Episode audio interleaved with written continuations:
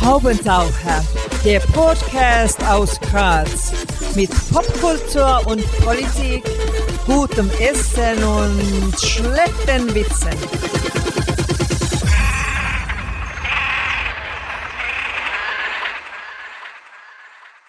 Hier ist der Haubentaucher Podcast. Einmal im Monat oder öfter gibt es hier neue Kunst und Kultur und andere Haubentaucher-Themen aus Graz und dem Rest der Welt. Am Mikrofon Wolfgang Kühnelt.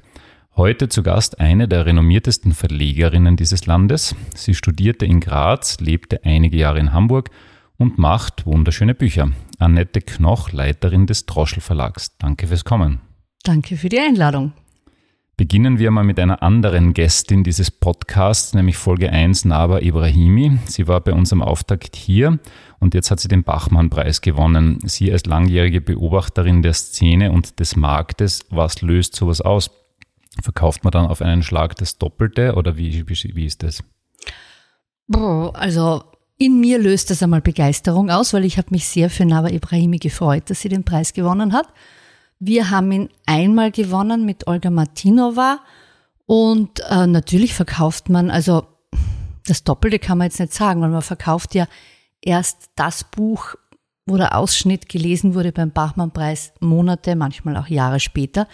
Und wie sich das ohne Preis verkauft hätte, ist immer schwer zu sagen, aber das Label Bachmann-Preisträgerin bringt ganz viele Lesungseinladungen und natürlich auch von vornherein eine höhere Auflage.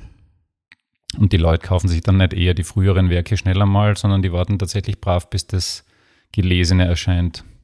Naja, die Leute, jeder macht, was er will, also nicht immer das Gleiche. Ähm, ich kann jetzt nur von unserer Erfahrung mit der Olga Martinova erzählen. Da ist äh, damals ein Lyrikband von ihr erschienen, von Schwierig und Schwierker. Und von diesem Lyrikband haben wir dann schon über 1000 Stück verkauft, was für Lyrik super ist. Aber naja, Romane sind natürlich dann noch besser. Mhm. Wie oft waren generell Autorinnen und Autoren von Droschel ungefähr in Klagenfurt? Also ist das eher die Regel oder eher die Ausnahme? Boah, schon sehr oft zum Glück. Ja, also ich habe da nicht mitgezählt, aber Klagenfurt ist so ein Fixpunkt eigentlich in unserem Jahr. Dieses Mal war niemand von uns eingeladen. Letztes Jahr waren zwei Autorinnen dabei, aber wir führen da jetzt keine Liste. Und jetzt ist es so, ich meine, zumindest früher war das teilweise schon eine beinharte Veranstaltung. Kann sein, dass es ein bisschen milder geworden ist, bin ich ganz sicher. Wie ist es, wenn man zuschauen muss, wie da eine Autorin oder ein, ein Autor nach allen Regeln der Kunst mehr oder weniger zerlegt wird, was ja auch passieren kann? Mhm, das kann passieren. Also wenn ich ähm, eine Autorin oder einen Autor frage, ob er oder sie lesen möchte in Klagenfurt, dann sage ich auch immer dazu, dass es eine Herausforderung ist, weil dieses und letztes Jahr waren ja die Autoren nur digital dabei. Wenn man live vor Ort ist und man wird dann bei der Lesung irgendwie fertig gemacht, dann geht man vor das ORF-Studio raus und steht dann im Schatten der Bäume mit denjenigen, die einen gerade kritisch äh, fertig gemacht haben, dann ist das nicht lustig. Dann hängt es natürlich auch von der eigenen Persönlichkeit ab, wie man damit umgeht. Aber ich, bei uns hat es wirklich einige gegeben, die nachher Schreibblockade gehabt haben, also mhm. denen es wirklich nicht gut gegangen ist. Andererseits alle Medien schauen nach Klagenfurt. Da dabei zu sein, ist auch immer eine Chance, wahrgenommen zu werden, viel, viel mehr, als es sonst so ist. Und macht man dann in der Literaturszene so Tippspiels quasi, wer wird das heuer gewinnen? Also ist die Nava Ibrahimi für Sie jetzt irgendwie überraschend gewesen oder haben Sie die auf der Liste gehabt quasi? Äh, naja, also solche Wetten gibt es, keine Ahnung, aber ich mache da zumindest nicht mit, weiß ich nicht. Ähm, ja, ich habe schon gehofft, dass sie einen Preis kriegt, weil sie ja schon wirklich mit den zwei Büchern bewiesen hat, dass sie eine gute Autorin ist. Ähm, jetzt gehen wir mal kurz zurück in die Droschel-Geschichte. Begonnen hat alles mehr oder weniger mit einer Galerie und einer Buchhandlung. Ähm, ich persönlich kann mich sehr, sehr gut an die Buchhandlung erinnern und war ziemlich traurig, als die zumachte. War das eher betriebswirtschaftlich oder eher verlagsstrategisch bedingt? Das war arbeitstechnisch bedingt. Also damals habe ich gerade studiert und in meinem Studium immer nur so halbtageweise in der Buchhandlung ausgeholfen. Die Buchhandlung betrieben hat der Rainer Götz zusammen mit meinem Vater und ähm, die beiden haben dann den Verlag gemacht und irgendwann galt es sich zu entscheiden, das eine oder das andere, weil es nicht gegangen ist mehr vom Aufwand her beides nebeneinander zu machen und nachdem im Verlag dann schöne Bestätigung gekommen ist, haben sie sich für den Verlag entschieden und die Buchhandlung aufgelöst, ja. Meine Lieblingsquelle Wikipedia sagt, die ersten Bücher, also über Droschel sagt sie das, die ersten Bücher alle in den 80er Jahren verkauften sich zwar schlecht, bekamen aber rasch die Aufmerksamkeit der Kritiker. Jetzt frage ich, ab wann wurden die Verkäufe besser oder interessiert euch das letztlich gar nicht so wirklich? Seid ihr kein Mainstream-Verlag in dem Sinn? Hm. Also, ein Verlag für Literatur ist jetzt, äh, wie soll ich sagen, nie eine Geldquelle oder irgendwie eine, eine Goldgrube oder so, sondern es geht ja immer eher um die, ähm, um die Begeisterung, die jetzt nicht unbedingt monetärer Natur ist, aber es wäre verlogen zu sagen, dass ich mich nicht freue, wenn ich einmal von einem Buch sehr viele Stück verkaufe, weil natürlich ist das auch eine Bestätigung, nicht nur der literarische Preis, sondern auch die Kohle sozusagen. Ähm, wann das begonnen hat. Also in den ersten Jahren war ich ja nicht dabei oder eigentlich in den ersten Jahrzehnten. Ich bin 68 geboren, der Verlag ist 78 gegründet worden, das heißt, da war ich noch ein bisschen klein und habe das jetzt nicht so mitbekommen. Ähm, ja, die ersten Erfolge, an die ich äh, mich erinnern kann, waren also war für mich dann Thomas Stangl der einzige Ort. Da war ich aber, das war das erste Jahr, wo ich selbst Verlegerin war. Das war für mich großartig, die erste verkaufte Taschenbuchlizenz und so weiter. Und ähm, ja, es gibt immer Erfolge und Erfolge sind aber auch nie fair, weil es gibt genug Bücher, die zu wenig Leser finden und diese aber genauso verdient hätten, weil es halt oft wirklich so ein, ähm, weil Zufälle so viel, äh, so eine große Rolle spielen, ob ein Buch durchkommt oder nicht in den Medien und also auch in die Buchhandlungen und zu den Lesern aus Nachkastel kommt. Mir hat einmal so ein uralt Verleger aus Deutschland gesagt, junger Mann, äh, Sie wissen bei einem Buch nie, ob es aufgeht oder nicht. Äh, ich meine, jetzt würde ich mal ausklammern, wenn Paris Hilton draufsteht, verkauft sich's besser, als wenn Wolfgang Kühner draufsteht. Vermutlich. Ähm, aber gibt es nicht dann doch Parameter, wo Sie das Gefühl haben, okay, das könnte was werden? Ähm, also jetzt halt zumindest in den Maßstäben muss er jetzt kein Weltbestseller sein. Und gibt es ja Sachen, wo Sie sagen, ui, das ist zwar total schön, aber das wird außer mich jetzt da niemanden begeistern. Wie ist das? Mm, also die Herangehensweise habe ich eigentlich nicht. Wenn ich ein Manuskript überprüfe oder prüfe, dann prüfe ich es nicht auf seine Verkäuflichkeit, sondern es muss mich literarisch überzeugen. Und äh, wenn es mich literarisch überzeugt hat, dann ist natürlich die Überlegung, also wir können jetzt nicht drei Lyrikbände in einem Programm machen, sondern da geht halt nur einer. Mhm. Oder aber ähm, wir machen keine kalkulierte Literatur, wo ich jetzt sage, da kommt jetzt, äh, ich weiß nicht, Mord, Totschlag, äh, NS-Zeit und, äh, und Katzen. Geheimdienste oder Katzen, genau. Das machen wir nicht, das interessiert uns nicht. Obwohl Katzen, glaube ich, tatsächlich beim Antonio, Antonio Vieren irgendwann einmal vorkommen sind. Ja, ja, aber nicht in lieblicher Natur. Ja, vermutlich. Ja.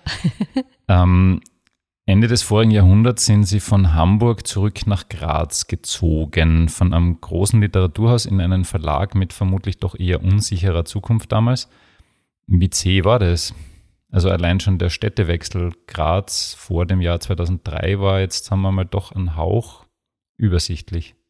Ja, das stimmt. Ähm, ich bin 99 wieder zurück von Hamburg. Ich war sehr, sehr gern in Hamburg. Und ähm, wie ich wieder nach Graz zurückgekommen bin, war ich aber sehr froh, im Verlag zu arbeiten, weil ich bin im Literaturhaus draufgekommen, ich habe keine oder ich habe eine sehr, sehr schlechte Angestelltenmentalität. Also ich bin nicht die geborene Kompromissefinderin, sondern wenn ich eine Idee habe, dann finde ich es ganz großartig, wenn ich die auch selbst verwirklichen kann oder andere davon überzeuge, das mit mir gemeinsam zu tun. Aber ich möchte meine Idee nicht kleinreden lassen oder irgendwie in äh, endlosen Meetings besprechen, dass die dann immer weniger wird. Das ähm, bin ich draufgekommen, das bin ich nicht. Und deswegen bin ich gern nach Graz zurückgekommen, weil in der Zusammenarbeit mit meinem Vater war es wirklich immer grandios, dass er mich alles machen hat lassen. Also ich habe er hat immer gesagt, ja, probier. Und dann habe ich probiert.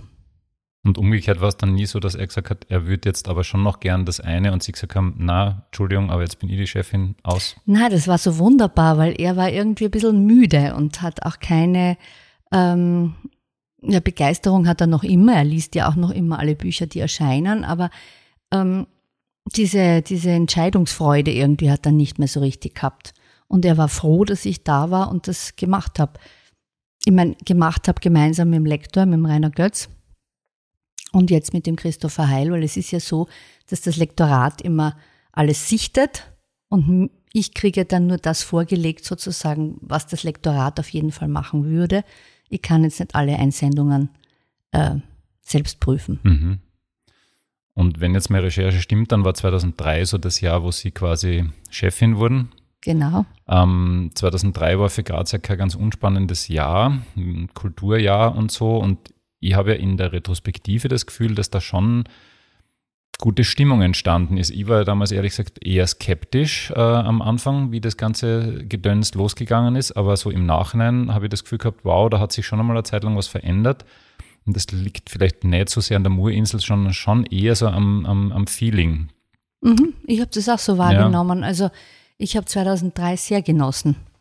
Wir haben ja auch eine, wir haben einerseits ein Buch gemacht, Graz von außen, Autoren, die äh, von aus, auswärts in die Stadt gekommen sind und Texte drüber geschrieben haben. Das ist auf der Murinsel präsentiert worden. Es war ein super Abend. Und wir haben das ähm, Café Promenade in ein Café Droschel umgewandelt und einen Monat als Kaffeehaus betrieben. Das war auch total lustig. Und die Leute waren irgendwie gut drauf, die Stimmung war gut und alle waren so neugierig. Das ist einfach schön gewesen. Mhm. Und es war immer gutes Wetter. Quasi. Na, es hat ab und zu geregnet. Ähm, jetzt haben wir schon über den Bachmann-Preis geredet. Welche der zahlreichen Auszeichnungen, Preise, Awards war in der Droschel Verlagsgeschichte unter Ihrer Ägide jetzt für Sie das schönste, tollste, überraschendste, wichtigste, be beeindruckendste? Mm, also die Preise sind immer eine Überraschung und eine große Freude. Wir haben ja jetzt gerade mit Echos Kammern den Preis der Leipziger Buchmesse gewonnen. Das ist ein Wow. Also das war unglaublich. Die Iris Hanecker hat sich dagegen vier andere durchgesetzt, die echte Kapazunder waren. Das ist großartig, es ist wirklich großartig gewesen. Ähm, sonst war, haben wir zweimal den Schweizer Buchpreis gewonnen, das war auch immer großartig. Und zweimal waren wir auf der Shortlist für den deutschen Buchpreis. Sehr schön finde ich aber auch den EU-Preis für Literatur, der zwar jetzt äh, nicht hoch dotiert ist und auch nicht so wahnsinnig bekannt ist, aber ähm, ich begeister mich auch sehr für die, ähm, für die Foreign Rights. Also ich bringe nicht nur Bücher im deutschsprachigen Raum raus, sondern ich versuche für diese Bücher auch in fremden Sprachen Übersetzungen zu finden und andere Verlage in anderen Sprachen. Und mit diesen Preisen geht das ganz wunderbar. Der wird dann, da wird ein Buch dann 10, 15 Mal im EU-Raum übersetzt. Das ist wirklich auch eine Freude. Es ist immer toll. Es ist wirklich immer großartig. Das muss ja eigentlich eine schöne Sammlung sein. Da hat die Frau Knoch wahrscheinlich, ich weiß nicht, wie viel finnische und Suaheli und was auch immer Versionen vermutlich dann auch irgendwo platziert, oder? Ja, in meinem Büro sicher. und bei Führungen zeige ich das auch gern, weil es so interessant ist, je nach Land, wie die Covergestaltung ist und wie, wie die Aufmachung des Buches ist. Es ist schön.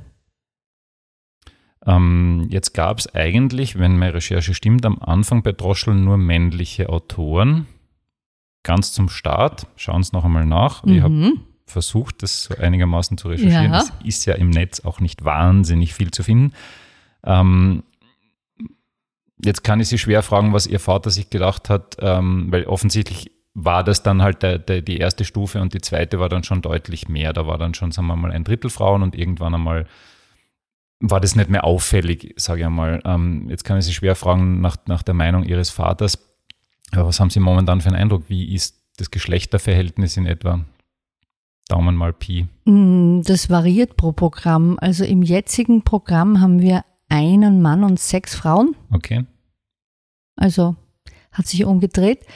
Ja, es stimmt. Am Anfang in der Manuskripte-Edition, das waren eher Männer. Das kann ich aber jetzt wirklich nicht im Nachhinein beurteilen, warum das so war. Ich weiß, die Übersetzungsreihe wurde 82 mit einer Frau, mit Julia Nicolai, eröffnet. Und mm, man beachtet natürlich schon bei der Gestaltung eines Programmes, dass es jetzt nicht nur das eine Geschlecht vertreten ist, aber manchmal entwickelt sich so, dass halbe halbe ist. Manchmal ist eines überragend irgendwie, aber wir versuchen das schon ausgeglichen zu machen. So, einmal quäle ich sie noch mit Wikipedia. Ja. Da steht, das Droschelprogramm ist nicht einfach, es gibt keine klare Linie, kein schlichtes Profil. Stimmt das? Ja. Okay, fein. Nein, das stimmt, weil, ähm, weil Literatur vielfältig ist und weil ähm, wir machen jetzt nicht nur historische Romane, die alle irgendwie von der französischen Revolution bis zum Ausbruch des Ersten Weltkriegs spielen, sondern wir haben ja wirklich eine breite Palette und lassen uns jetzt einerseits bei Mann-Frau nicht festlegen, andererseits aber auch bei Ländern nicht festlegen. Also das Ganze ist aus der österreichischen Literatur gekommen und wir achten auch immer noch drauf, steirische Autorinnen und Autoren zu verlegen, aber es kann trotzdem auch jemand aus Korea dabei sein oder aus der Ukraine. Ähm, das ist vielleicht diese hm, nicht ganz deutliche Linie, die da gemeint ist. Jetzt habe ich ja manchmal den Eindruck, die Leute kaufen sich Bücher ja eh nicht nach dem Verlag, ähm, sondern die lesen halt was über das Buch, hoffentlich in irgendeiner gedruckten Zeitung womöglich und haben dann das Gefühl, hurra, oder es hat ihnen halt die Freundin empfohlen oder sie haben es in der Buchhandlung gesehen.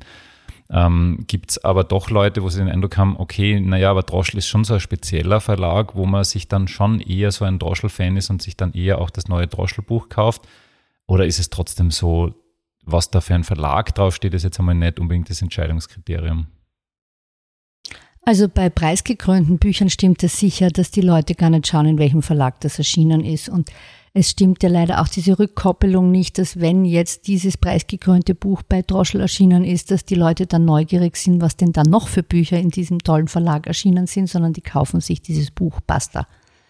Ähm, aber wir haben einen Newsletter, den wir verschicken und wir verschicken unser Programm zweimal im Jahr. Und deswegen weiß ich auch, dass wir schon Fans sozusagen haben, also Leute, die sich auch erkundigen, wann erscheint das neue Buch von Antonio Fian oder äh, wann kommt die nächste Krak-Übersetzung raus. Ähm, es gibt auch Leute, die tatsächlich das ganze Programm kaufen. Sind jetzt keine Massen, aber es ist schön. Müsste man fast namentlich ähm, lobend erwähnen. Das ja, ist datenschutztechnisch jetzt ja, ganz problematisch. Machen wir natürlich nicht.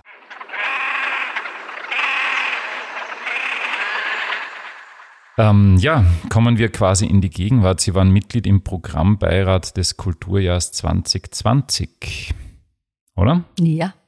Wie schwer war es, aus den vielen Einreichungen 94 Projekte herauszufinden? Gab es hitzige Diskussionen um das eine oder andere? Ja, Na, ähm, also es hat mich umgehaut, wie viele Projekteinreichungen es gegeben hat. Es ist jetzt schon wieder jetzt zwei Jahre her, also 2019, dass wir die ganzen Einreichungen bekommen haben und ich glaube, es waren 600, wenn ich mich nicht täusche. Und äh, mit dieser Zahl hat, glaube ich, niemand von uns gerechnet. Das heißt, es ist einfach wahnsinnig zeitaufwendig gewesen, das alles genau zu überprüfen. Und in diesen Sitzungen, wir haben ja mehrere Sitzungen gehabt, ähm, hat es Projekte gegeben, wo wirklich alle einer Meinung waren, wo man wollt, wo alle wollten, dass das realisiert wird. Und ähm, eines davon ist dann leider nicht realisiert worden, diese ähm, Forum Stadtpark-Initiative für die autofreie Innenstadt. Ähm, ja, aber es hat jetzt keine ähm, hitzige Diskussion gegeben hinsichtlich, jemand möchte ein Projekt unbedingt haben und alle anderen möchten das auf keinen Fall haben. Was wirklich zeitaufwendig war, war vor diesen Projekten sozusagen die, äh, dieses Paper zu entwickeln, den Call, was genau stellen wir uns vor für Einreichungen und wo, wie, wo ist unser Fokus, was möchten wir im Kulturjahr machen. Das war ein sehr wichtiger Schritt, für den wir uns auch viel Zeit genommen haben. Und das war dann auch sozusagen die Vorgabe, ob eine Einreichung uns interessiert hat oder nicht. Jetzt sind Sie ja dort nicht mehr quasi engagiert, nehme ich mal an. Die, die, der Job war ja dann wieder erledigt. So gesehen kann ich ja fragen, was war das Lieblingsprojekt oder was ist das Lieblingsprojekt oder gibt es sowas? Mehrere womöglich? Ja, es war ja leider wirklich ein, so ein Flop mit diesem Corona-Jahr. Ich habe mich auf so viele Projekte gefreut und äh, muss sagen, dass ich da natürlich total enttäuscht war, weil vieles nicht stattgefunden hat oder jetzt in einer anderen Form stattfindet. Was ich wirklich schön gefunden habe, war von Markus Wilfling diese Projektion auf der Oberfläche der Mur. Das hat mir sehr gut gefallen. Ich finde den Klimaschutzpavillon großartig, den Club Hybrid finde ich großartig. Und jetzt kommt ja noch im Sommer bis zum September gibt es ja zum Glück noch einige Projekte und da bin ich oft dabei. Sehr gut. Wieder mal zurück zur Literatur. Ähm, Lieblingsautorin oder Lieblingsautor und es muss kein Droschel ähm, Autor oder Autorin sein. Gibt es sowas? Es dürfen auch drei sein. Lebensphasenmäßig, Mhm. eigentlich. Ähm, Mit 14 Heinrich ganz, nein, der nie. ähm, na, mit 14 Ernst Jandl, Okay, eigentlich. schön. Also ich habe, äh, kann mich erinnern, dass ich wahnsinnig gern die vorgelesen habe mir selber, diese Lautgedichte und mich zerfranst habe. Und auch dann einmal eine Lesung im Forum von Ernst Jandl gehört habe, Lyrik und Jazz. Der hat mir sehr gut gefallen. Ich weiß jetzt nicht, ob ich da 14 oder 15 oder 17 war, aber ähm, der war wichtig. Dann war Boris Vian für mich wichtig. Der Schaum der Tage habe ich sehr, sehr gern äh, gelesen und in sehr guter Erinnerung diese surrealistische Schreibweise. Ähm, John Berger finde ich wunderbar. Äh, ja, es gibt viel, also das, es ist heiß draußen und mein Hirn ist jetzt nicht auf vollen Touren. Ich vergesse jetzt wahrscheinlich meinen absoluten Lieblingsautor oder Autorin, aber Ja, ich denke nur, Ah. wenn es so einen Lebensautor oder eine Lebensautorin geben würde, dann wäre Ihnen die jetzt schon eingefallen. Ne? Ah gut, der Christoph, das große Heft, hat mich zum Okay. Beispiel auch total beeindruckt, kann ich mir erinnern. Das war aber auch irgendwann in den 90er Jahren. Und ähm, ich finde es auch wichtig, und ich nehme das immer in meinem Urlaub vor, ähm, nicht nur verlagseigene Texte zu lesen. Ich schaue immer, wenn ich äh, wegfahre, dass ich wirklich ein Gepäck habe mit Büchern, um zu lesen, lesen, lesen, was nicht mit dem Verlag zu tun hat, sondern einfach mit eigenen Vorlieben. Das finde ich ganz schön und wichtig. So, jetzt sind wir bei der Grillparty. Sommerlich und so, die Koteletts brutzeln. Ähm, und dann ist der eine Typ, der da halt neben Ihnen steht am Buffet und den interessiert Literatur null. Worüber reden Sie mit dem? Über die Koteletts. Okay. Also am liebsten übers Essen dann. weil die vorher gefallen sind. Ähm, ja, es, ich weiß jetzt nicht, ob es so viele Leute gibt, die über Literatur auch reden wollen. Also ich kenne viele, die lesen, die aber nicht unbedingt dann auch drüber reden wollen. Aber was wären so Ihre Partygesprächsthemen? Weil bei mir ist es, was nicht, Finnland und Fußball wahrscheinlich, aber bei Ihnen vermutlich was anderes. Boah, das ist je nach Anlass, das kann Okay. ich jetzt gar nicht so sagen.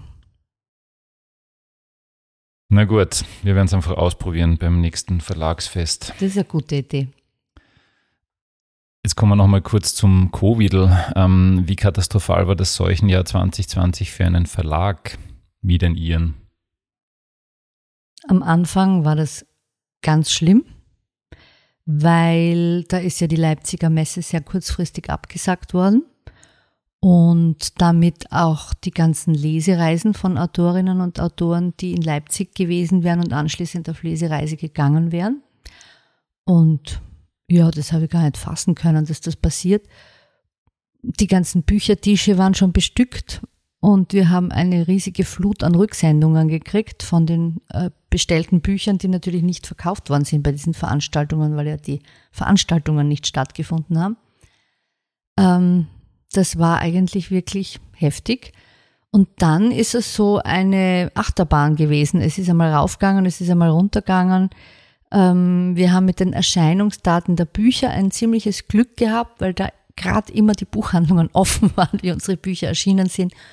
Und alles in allem schaue ich auf dieses Jahr zurück mit einer, ähm, schon mit einer Zufriedenheit, weil die Branche so solidarisch zusammengehalten hat. Was mir wirklich gut gefallen hat, war, dass zum Beispiel die Buchhändler, die hätten ja kommen können und was weiß ich an Büchern zurückschicken aus den Programmen, weil sie sagen, es gibt jetzt nicht genug Leute im Laden. In unseren Online-Buchhandlungen verkaufen wir nur das, was die Kunden anklicken und keine Empfehlungen. Also schicke ich euch einmal das Ganze wieder retour. Dass die das nicht gemacht haben, war großartig. Dann die, die Druckereien, die Auslieferung, alle haben ja mit irgendwelchen schwierigen äh, Situationen zu tun gehabt und es hat aber alles ineinander gegriffen und jeder hat dem anderen geholfen. Und das war wirklich schön. Für die Autoren und Autorinnen war es natürlich teilweise gar nicht schön, weil, weil schon sogenannte Corona-Opferbücher sozusagen gegeben hat. Also ähm, Bücher, die sonst viel stärker wahrgenommen worden wären. Also wir haben eine Autorin aus Kopenhagen gehabt, Tine Höck, mit ihrer ersten Übersetzung ins Deutsche. Der Titel war Neue Reisende. Und die hätte eben im Anschluss an Leipziger Lesereise gehabt. Und die ist so eine ganz charismatische Frau, die auf der Bühne eine tolle Wirkung hat. Und auch in Interviews wahrscheinlich. Also es sind ja nicht nur dann die Lesungen vor Ort, sondern man macht dann auch gleich Pressetermine und so weiter. Und ähm, ja, und die ist nicht gekommen. Das Buch hat sich schon verkauft, aber es hätte sich noch ganz, ganz anders verkauft, bin ich überzeugt, wenn sie äh, persönlich dafür werben hätte können. Es war dann halt alles im digitalen Bereich und ähm, ja, wir haben dann, äh, der Reinhard B. Gruber hat ja mich dann überrascht im April und mir ein Manuskript geschickt. Der Reinhard Lee schreibt ja wirklich nur mehr sehr wenig und äh, deshalb war ich auch überrascht. Und es war eine Art Tagebuch, das er schon vor Corona begonnen hat, ähm, in dem es eigentlich wieder um dieses Thema geht, in dem es im, im Roman nie wieder Arbeit schon gegangen ist, dass man eben nicht nur auf den Profit achten muss, sondern auch auf sein eigenes Wohlergehen und dass es überhaupt eine völlig neue Form von Ökonomie braucht und eine neue Form von, ähm, von gesellschaftlichem Zusammenlegen. Und das hat er anders denken genannt. Und dieses Buch haben wir dann ganz spontan innerhalb von zwei Wochen in den Buchhandel gebracht. Und das ist auch sehr gut angenommen worden in der Steiermark. Ja, ähm, was kann ich sonst noch sagen? Frankfurt hat nicht stattgefunden, ja. das ist schade. Und es war und überhaupt, jeder sitzt so in seinem Büro und vor seinem Bildschirm und zoomt oder teamst oder was immer. Aber ich freue mich schon so. Ich habe mich jetzt für die Frankfurter Buchmesse in diesem Jahr angemeldet und ich bin ganz gierig drauf, wieder alle zu sehen. Und äh, ich glaube, diese Sicherheitsvorkehrungen werden grauenvoll sein und diese Hygienevorschriften. Aber ich möchte auf jeden Fall dabei sein und wieder alle treffen. Und gibt es einen Rückstau quasi an, an, an, Büchern, die dann gar nicht herausgekommen sind und die halt jetzt zum Beispiel dann im Herbst kommen werden, obwohl sie eigentlich, was nicht, im, im letzten Herbst schon hätten kommen sollen? Das haben andere Verlage schon gemacht. Aber wir haben nichts verschoben, wir haben unser Programm normal weitergemacht. Ähm, was ich festgestellt habe, ist, oder was vor allem der Christopher Heil festgestellt hat, ist, dass sehr, sehr viel geschrieben worden ist in diesem Jahr. Mhm. Also sowohl von unseren Hausautorinnen und Autoren als auch von neuen. Die sind wirklich sehr viele Manuskripte gekommen. Geschrieben wurde viel, gelesen wurde nicht so viel, oder? Also ich habe so in meiner Bubble mir zuerst gedacht, wow, jetzt werden wir alle viel Zeit haben, jetzt werden wir alle viel lesen. Die ersten Monate waren die Netflix-Diskussionen definitiv intensiver als die Literaturdiskussionen. Obwohl man ja jedes Buch der Welt hätte kaufen können, weil es gibt immerhin sowas wie einen Onlinehandel. Ich, ich glaube, es gibt sogar Statistiken dazu, dass, dass zwar die, die, die Streaming-Abos in die Höhe geschossen sind, die Buchverkäufe, selbst online, aber nicht. Wie war das bei euch? Mm, es hat Segmente gegeben, die total geboomt sind. Also geboomt ist ähm, Häkelanleitungen, Bastelanleitungen, da ist der Droschel traditionell stark. nein, nein, ne? ich meine jetzt nur in der Branche. Äh, Bücher zum Vorlesen für die Kinder äh, sind total gepumpt. Reiseführer natürlich sind auf den Boden hinuntergesunken. Und die erzählende Literatur, ähm, es ist immer so schwer zu sagen. Wir haben eigentlich, äh, ich, ich weiß ja nicht, wie die Bücher sich verkauft hätten ohne Corona. Also ich habe jetzt da keine Vergleichsparameter, um das zu beurteilen. Ähm, ich glaube, dass schon davor viel zu viel genetflixt worden ist und viel zu wenig gelesen. Wie ist denn das bei Droschel, das Verhältnis zwischen Online- und klassischem Buchhandel? Das dürfte unter Umständen ein bisschen anders sein als bei anderen Verlagen. Ist, ist der klassische Buchhandel für euch viel, viel wichtiger als Amazon oder wie ist das? Naja, der Online-Buchhandel besteht zum Glück nicht nur aus Amazon. Ja. Das war ja auch ein Zeichen in Corona, dass wirklich jede Buchhandlung, die es noch nicht gehabt hat, einen Online-Shop geöffnet hat. Und ähm, das ist, wir haben auch auf unserer eigenen Homepage einen Online-Shop und der ist, äh, der hat sich auch explosiv verändert in diesem Jahr. Ähm, aber der stationäre Buchhandel in normalen Zeiten ist natürlich unerlässlich für uns, weil unsere Bücher leben von der Empfehlung. Apropos Empfehlung, ich mache jetzt eine unbezahlte Werbung, aber mein Lieblings-Online-Buchhandel in Österreich ist Buchwelten.at.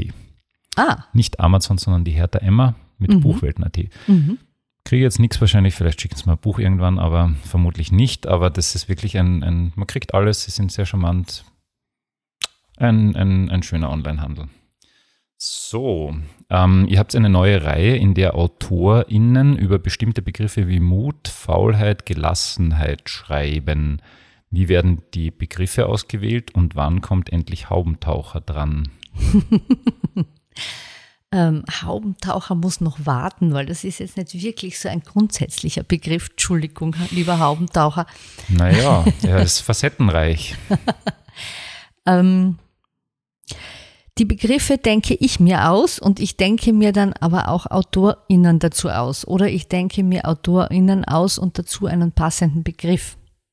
Diese Reihe haben wir ähm, zwei Jahre lang konzipiert mit den ganzen Vertriebs- und Werbe- und sonstigen Sachen rundherum.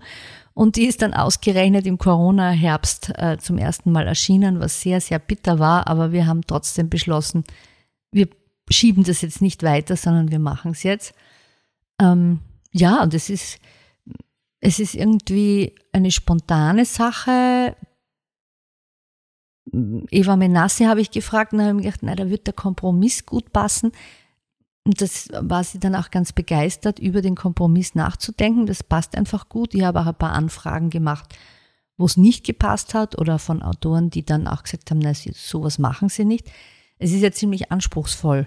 Man kriegt einen Begriff, also das schwierigste Begriff wäre natürlich Liebe, dem habe ich aber noch niemanden zugeordnet und muss dann 48 Seiten lang über die Liebe nachdenken in einer Art und Weise, die aber ganz offen ist. Und die sind auch ganz unterschiedlich, die Herangehensweisen in diesen Bänden. Jetzt kommt im Herbst noch die Eleganz und das Gelingen dazu. Können wir jetzt schon Der raten, Haubentaucher muss leider wirklich warten. Ja, sorry. Naja, kann ja irgendwann werden.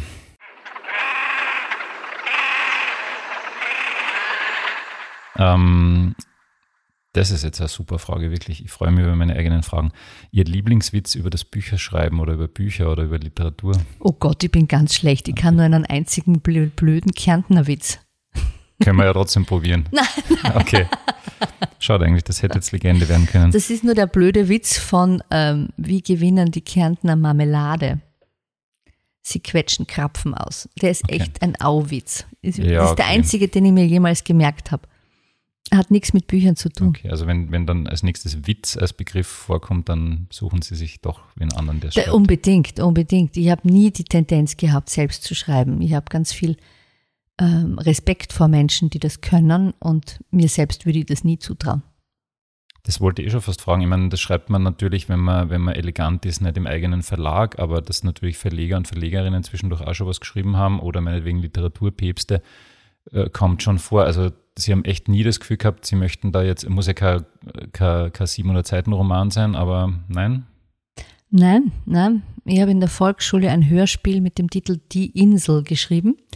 Das ist auf Musikkassette in einem Exemplar nach wie vor erhältlich oder nicht erhältlich, sondern äh, aufbewahrt. Ja, genau. Ähm, nein, nein, nein. Ich, also ich, ich habe immer schon gern gelesen und ich habe wirklich eine Hochachtung vor Schreibenden. Wenn ich mich vor ein weißes Papier setze, dann, also ich schreibe natürlich Werbetexte und Briefe und was weiß ich, solche, also Texte rund um Literatur, aber wirklich literarisch zu schreiben, dafür fehlt mir das Talent und ja, nein, da habe ich überhaupt keine Ambitionen. Jetzt geht das mit der Leserei wieder los, zumindest einmal momentan, bis die Delta-Variante uns besiegt. Ähm, fahren Sie dann selbst viel durch die Gegend? Immerhin lesen Droschelautorinnen und Autoren ja vermutlich eher normalerweise nicht in Graz, sondern anderswo. Fahrt man dann durch die Gegend und schaut sich das an oder geht sich das nicht aus? Oh, das wäre schön, wenn sich das ausgeht. Ich möchte immer schon nach Leukerbad zum Literaturfestival und habe es noch nie geschafft, weil die Anreise dort so langwierig ist. Ähm, nein, also ganz selten mache ich das. Da kommt unsere, ähm, wie soll ich sagen, unsere Struktur irgendwie zum Tragen, dass wir eher dezentral aufgestellt sind. Also wir sind hier im Verlag zu dritt in Graz. Dann haben wir mit Henrike Blum eine Mitarbeiterin in Wien, die geht zu den ganzen Wiener Lesungen und mit der Julia Marquardt, eine Mitarbeiterin in Berlin. Die geht zu den Berliner Lesungen. Und sonst fahre ich natürlich extrem gern zu Preisverleihungen. Hm. Und Sie planen nicht Ihren Urlaub so, ach, in Stockholm liest jemand und in. Ach so, nein, nein, Okay. nein. Sie sind ja gelernte Germanistin. Was war denn da eine Epoche, die Sie null interessiert hat? Die mich null interessiert hat. Ähm, die Romantik. Okay. Ist es besser geworden oder ist es so geblieben? Na, eigentlich, mit der Okay. habe ich mich nie wirklich beschäftigt. Wie viele Manuskripte oder Buchkonzepte trudeln jede Woche ungefähr im Verlag ein? Ah, das ist das auch saisonal? Also, ja, okay. November Mhm. ist ganz stark. Dann ist ganz stark die Zeit zwischen Weihnachten und Neujahr, wo alle noch was erledigen müssen quasi. Und ähm, im Sommer ist auch sehr viel. Also wenn die Leute Zeit haben. Und eben im letzten Jahr, Entschuldigung, ich muss kurz einen Schluck trinken. Während Corona war das natürlich auch Thema. Ähm, pro Woche sind das, naja, so 20 Stück werden das schon sein, die da kommen. Das ist dann doch relativ klar, dass das schwierig wird. Ne? Naja, das ist beinhart, diese Zahl. Es sind ungefähr 1000 sogenannte unverlangt eingesandte Manuskripte, die wir im Jahr kriegen. Und davon machen wir ein bis zwei. Weil wir einfach so viele Hausautorinnen und Autoren haben, deren Bücher wir verlegen. Und wir machen, wie jeder Verlag, ein Frühjahrsprogramm und ein Herbstprogramm. Pro Programm machen wir so zwischen sieben und acht Büchern. Und ein Debüt ist meist dabei. Dieses Debüt ist aber manchmal auch ein, eine Übersetzung, das heißt, es ist dann gar nicht in diesen unverlangt eingesandten Manuskripten drinnen. Und dann bleibt halt ein deutschsprachiges Debüt und das ist dann wirklich sehr wenig, eins zu tausend. Wäre eigentlich ein super Buchtitel, unverlangt eingesendetes Manuskript, Da greifen alle Lektoren zu. oder? ähm, Gab es da eins, das dann genommen wurde und tatsächlich durchgestartet ist? Ja, ja, das war Thomas Stangl, Mhm. der einzige Ort. Okay. Also es ist möglich, liebe Autorinnen und Autoren, aber es ist nicht leicht, ihr müsst euch Mühe geben. Was ist denn das Nervigste an der Frankfurter Buchmesse, außer dass man normalerweise keine Bücher kaufen kann? Aber man kann Bücher kaufen Samstag und na, Sonntag, Pöbel nur ich Sonntag. halt eher, zumindest am ersten Tag auf jeden Fall nicht. Ne? Nein, nein, da nur am Sonntag kann man kaufen als, als Nicht-Fachpublikum, das stimmt. Ähm, das Öderste Mhm. ist die Kloschlange. Weil, um von meinem Messealltag kurz zu, äh, zu erzählen, ich habe da einen total getakteten Terminkalender bei mir am Stand. Das heißt, das sind alle 30 Minuten, kommt ein anderer Gesprächspartner oder Partnerin und äh, die geben sich dann sozusagen die nicht vorhandene Klinke in die Hand. Und zwischendurch, das ist ja von äh, 9 bis 19 Uhr diese Messe geöffnet, zwischendurch habe ich schon immer wieder so halbe Stunden, um was zu essen oder zu trinken, aber wenn man auf die Toilette muss und irgendwie nur eineinhalb Minuten Zeit hat, bis der nächste kommt, braucht es schon einmal eineinhalb Minuten, bis man am Ende der Halle überhaupt die Toilettentür öffnet. Und wenn man die öffnet und es stehen da irgendwie 30 Damen in der Schlange, das ist das Nervigste auf der Messe. Also Droschel bucht die Stände immer nach der Lage. Möglichst nah an den Feuchträumen. Was war denn der schlimmste Verriss, den ein Droschelbuch je bekommen hat? Sie müssen gar nicht den Titel und die Autorin oder den Autor nennen, aber gab es da irgendwas, wo Sie sich gedacht haben, ach du lieber Himmel? Das habe ich verdrängt. Okay. Das fällt mir jetzt nicht ein. Hat sicher gegeben. Natürlich gibt's Verrisse. Ah, oh ja, ich weiß schon wieder welcher. Der war wirklich untergriffig. Wenn ein Kritiker das Werk eines Autors bespricht, unter Anführungszeichen, aber eigentlich eine persönliche Abrechnung machen möchte, aber so tut, als wäre das alles objektiv, was er da schreibt. Was ja doch ab und zu vorkommen soll, ne? Ja, also das eine Beispiel ist mir jetzt ganz klar, steht mir das vor Augen. Schön. Das bleibt jetzt einfach noch ein bisschen kryptisch im Raum stehen. Warum ist Graz immer noch eine Literatur, Klammer auf, Haupt, Klammer zu, Stadt? Weil Nava Ibrahimi den Bachmann-Preis gewonnen Okay. hat. Es Das- leben ja wirklich sehr viele Autorinnen und Autoren in Graz, die auch Erfolg haben. Jetzt nicht Droschel-Autorinnen und Autoren, aber trotzdem gibt es ein re- reges literarisches Leben. Ich glaube, es gibt keine andere europäische Stadt mit einer solchen Literaturzeitschriftendichte wie Graz. Und Verlage gibt es ja auch ein paar. Aber die gefrastet sind dann doch alle irgendwie nach Wien. Der Clemens Setz ist jetzt auch weg, oder? Mm, das weiß ich gar nicht. Wurde mir geflüstert. Er soll sich Okay. bitte bei mir melden, weil ich hätte ihn sowieso gerne im Podcast. Ja. und soll dann sagen, wo er wohnt. Ähm, aber ich habe das Gefühl, dass halt dann doch viele Junge, eigentlich eher halt die Jungen, wenn sie mit dem Studium vielleicht fertig sind, dann doch wieder nach Wien gehen, was eine Zeit lang sehr en vogue war, was schade ist. Naja, aber es gibt jetzt schon, also abgesehen von den Älteren, ähm, wer lebt in Graz? Die Valerie Fritsch, ähm, den Clemens Setz hätte ich auch dazu gezählt, der Andreas Unterweger, ähm, der Stefan Schmitzer, der Max Höfler ähm, Und so weiter und so und fort. so weiter und so fort. Der Klaus eben als Stift Alter, und so die und Andrea alle. Stift, ja. Mhm, na gut, passt. Literaturstadt Graz. Wie viele Bücher lesen Sie pro Woche, Monat, Jahr ungefähr?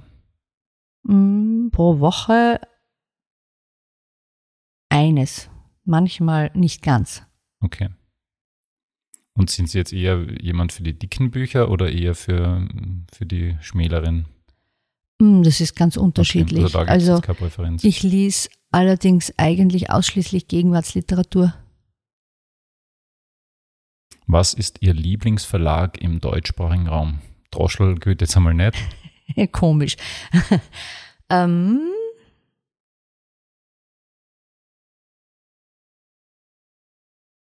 das ist eine schwierige Frage. Es gibt viele Verlage, die ein wirklich ähm, ganz tolles, klares Profil haben, das ganz anders ist als unseres. Dann gibt es Verlage, die ein normales Programm haben, aber wahnsinnig sympathische Verlegerinnen oder Verleger. Ähm, ich kann das jetzt eigentlich nicht auf einen Namen ähm, verdichten. Der vielleicht, vielleicht fällt mir dann später noch ein Name ein. Was kommt denn 2022 bei Droschel? Und Anschlussfrage, wie lange im Voraus haben Sie Ihr Programm quasi fertig? Uh, das ist jetzt mein Gedächtnis. Ähm, wir haben unser Programm im Moment bis 2023 fertig und 2024 stehen auch schon ein paar Titel. Das ist wie in der Haute Couture, dass wir dann manchmal wirklich durcheinander kommen. Ich stehe dann auf der Messe und denke mir, ähm, wie geht das jetzt mit den Jahreszeiten und mit den Jahren? Ähm, 2022 im Frühjahr kommt der Debütroman eines österreichischen Autors namens äh, Konstantin Schwab, Mhm. Der übrigens nicht in Graz, sondern in Berlin lebt. Also stimmt schon mit dem Auswandern. Äh, der ist allerdings, glaube ich, gebürtiger Kärntner. Dann, apropos Kärntner, erscheint ein neuer Tramolettband von Antonio Fian. Ähm, da hat es jetzt seit, seit ein paar Jahren keinen mehr gegeben. Der wird richtig dick, weil er ja in der Zwischenzeit anderes veröffentlicht hat. Es erscheint ähm, ein neuer Roman von Friederike Gößweiner, eine Tiroler Autorin die 2016 mit ihrem Debütroman Traurige Freiheit ihr erstes Buch bei Droschel hatte und jetzt lange gebraucht hat für ihr zweites, auf das ich mich schon freue. Dann erscheint im Herbst ein neuer Roman von der Laura Freudenthaler und ein riesiges Projekt erscheint im Herbst, übersetzt von Laura Freudenthaler, das heißt im Original ähm, Hotel littéraire, un voyage autour du monde, also Hotelliteratur, eine Reise um die Welt. Das ist ein richtig dickes Buch. Das hat sicher über 500 Seiten und ist eine Art, ähm, ja, eine Reise durch die Hotels auf allen Kontinenten unter dem Vorzeichen der Literatur. Ähm, dann erscheinen die Poetikvorlesungen, von die die Katrin Röckler jetzt im Literaturhaus gerade gehalten hat im Mai in unserer Reihe zur Kunst des Schreibens. Äh, es erscheinen Gedankenspiele von Clemens Setz im nächsten Frühjahr und zwar über die Lüge und die Wahrheit. Und Ja, lassen wir mal so Ja. stehen. Langzeitgedächtnis funktioniert gut. ähm, das ist schon erstaunlich, dass Sie das 23er eigentlich schon fertig geplant haben. Jetzt haben wir 21. ja, ich weiß, es geht schnell. Das ist furchtbar. Aber so ist es. Ich meine, wir haben, wir haben über 80 Hausautorinnen und Autoren und wir haben im Jahr mm, so um die 15 Plätze. Und das sind ja oft Plätze sozusagen, die besetzt sind. Das heißt, die Autorin schreibt noch dran, aber weiß, dass sie im Frühjahr 23 dann erscheinen möchte. Und wenn es geht, dann erfüllen wir diesen Wunsch natürlich. So, liebe Frau Knoch, jetzt kommen wir ins Finale unserer Veranstaltung. Okay. Ähm, mir ist noch nichts Besseres eingefallen als der Begriff Word-Rap. Das heißt, kurze Fragen, sehr kurze Antworten, Mhm. ähm, manchmal mit etwas Qual verbunden. Wenn Sie sich entscheiden müssen, Wolfi Bauer oder Werner Schwab, immerhin habt ihr ja beide verlegt. Boah, das ist ja wirklich eine Qual. Äh, Die sind beide so unterschiedlich. So, das geht natürlich jetzt nicht, das eine und das andere zu sagen, gell?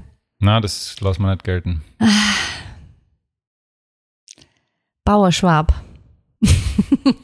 Nein, kann ich nicht sagen. Okay, also Kann da ich gibt es keinen Fa- Favoriten in Wahrheit. Mm, Naja, dann Weil ich meine, sagen es wir Fieberkopf von Wolfi Bauer. Okay, weil es ist jetzt keiner von den beiden mehr böse, wenn sie den falschen Ich weiß, ne? die sind beide tot, haben aber beide Witwen. Aber ist wurscht. ich stimmt, sag ja. Fieberkopf von Wolfi Bauer. Okay. Ähm, ja, da muss ich leider noch einmal draufbleiben. Sie müssen sich für ein einziges Droschelbuch aus der Verlagshistorie entscheiden, weil Sie irgendwo hinfahren und da gibt es wirklich nur mehr ein einziges, das Sie mitnehmen können. Welches? Das dickste, das wir je gemacht haben, natürlich, damit ich am längsten lesen kann, das sind die Tagebücher von Michel Leris. Letztlich Lyrik oder Prosa? Was heißt jetzt letztlich? ähm, hm. Prosa. Auf der Frankfurter Buchmesse Weißweinschorle oder Champagner? Immer Champagner. Lieber reich oder berühmt? Boah, das sind ja Fragen. Ich bin ja kein Star. Ähm, das, keine Ahnung, äh, berühmt. Okay. War ja jetzt irgendwie auch aufgelegt, weil wenn man reich werden will, macht man, glaube ich, keinen Buchverlag. Das stimmt. Wenn nicht Graz, dann Mm. Dann ähm, eine Stadt am Meer. mhm. Barcelona zum Beispiel.